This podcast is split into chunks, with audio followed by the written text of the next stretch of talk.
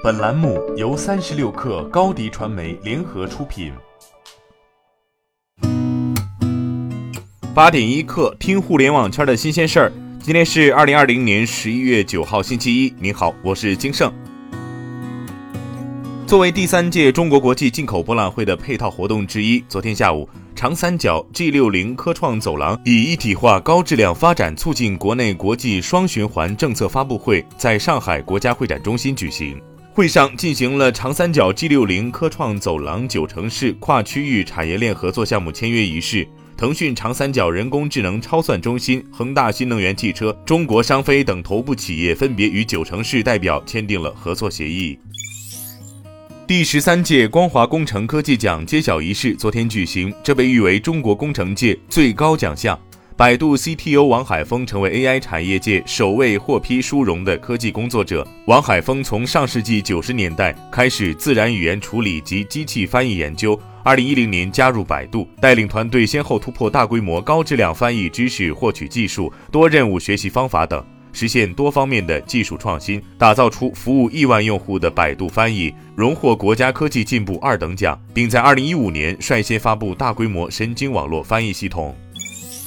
超前点播风波之后，爱奇艺铺垫已久的涨价计划终于提上日程。爱奇艺官宣，本月十三号起。将提高九年前制定的十五元的连续包月价格和十九点八元的月订阅费用，调价后多端价格统一为六档：连续包月、月卡、连续包季、季卡、连续包年、年卡，定价分别为十九元、二十五元、五十八元、六十八元、二百一十八元和二百四十八元。爱奇艺敢率先走出这一步，也在情理之中。长视频赛道本就是烧钱大战。腾讯视频和优酷有腾讯系、阿里系雄厚资金加持，深陷营收困境的百度对爱奇艺的支持则略显单薄。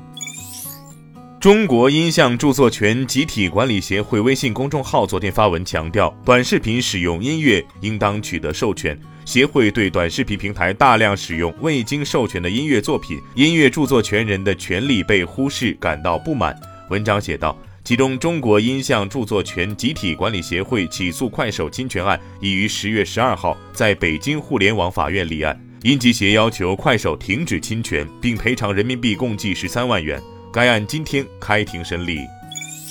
上周六晚，饿了么随心吃超级代金券在李佳琦直播间首发，近百个火锅商家联合打出一百抵两百的优惠，吸引百万人在线围观。凑凑准备的四万份火锅五秒售罄。饿了么副总裁张磊表示，这次尝试让饿了么和餐饮商家找到了一个新的运营方法，消费者得到最好的折扣，商家真正成为了双十一的主角。他同时透露，饿了么还将和更多品牌一起继续探索这一创新模式在其他场景的应用。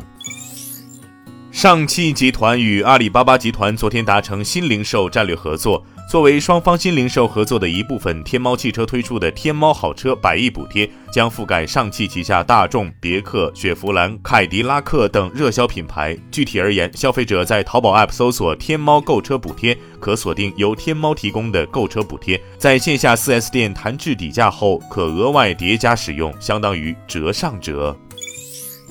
拼多多近日发起家电服务体系升级行动，通过对过往家电产品售前、售后服务的理解和洞察，倡导平台服务标准升级。在拼多多搜索展示页、商品详情页、个性化推荐页等区域，出现了诸如全场包邮、退货包运费、送装服务这样的服务标签。这是拼多多技术团队针对家电服务进行的一次重要升级。这些小的服务标签是对过往服务标准的总结和强化。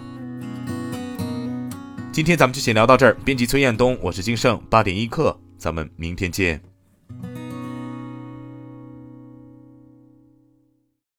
欢迎加入三十六氪官方社群，添加微信 baby 三十六氪 b a b y 三六 k r，获取独家商业资讯，听大咖讲风口，聊创业，和上万课友一起交流学习。